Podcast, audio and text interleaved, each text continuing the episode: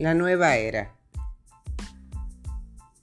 En nuestros días se observa un nuevo despertar religioso marcado por la popularidad de la espiritualidad oriental y el refugio en las religiones individualistas y personalistas.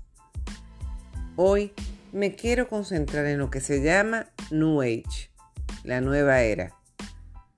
Es una pseudo religión que emerge en nuestros días, la cual se presenta como planetaria, universal, cósmica, nueva, fraterna, con el grave peligro de usar un lenguaje que da una apariencia de ser una corriente evolucionada de una espiritualidad cristiana y que por tanto puede arrastrar a muchos que no están alertas a ella.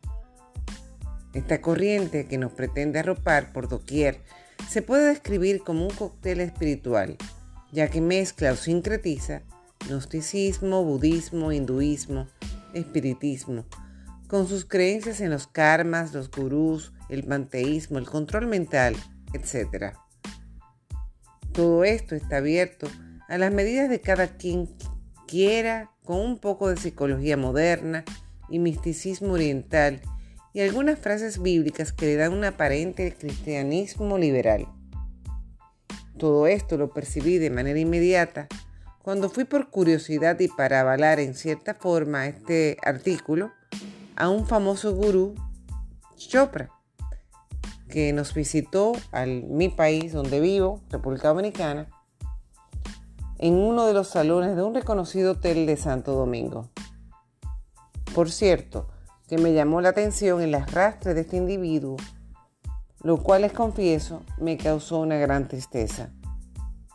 El New Age propone una nueva alianza con la naturaleza, considera a la energía sobre la materia Intenta unificar ciencia y conciencia, hace sentir a la energía sobre la materia, intenta unificar, eh, repito, eh, ciencia y conciencia y hace sentir ser partícipes de la conciencia cósmica.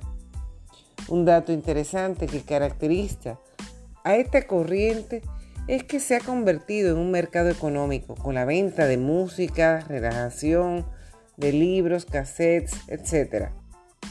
Se puede ver claramente su falacia al querer construir un mundo de armonía, evolución y amor sin la participación de Dios, ya que el panteísmo les hace pensar que todo es Dios.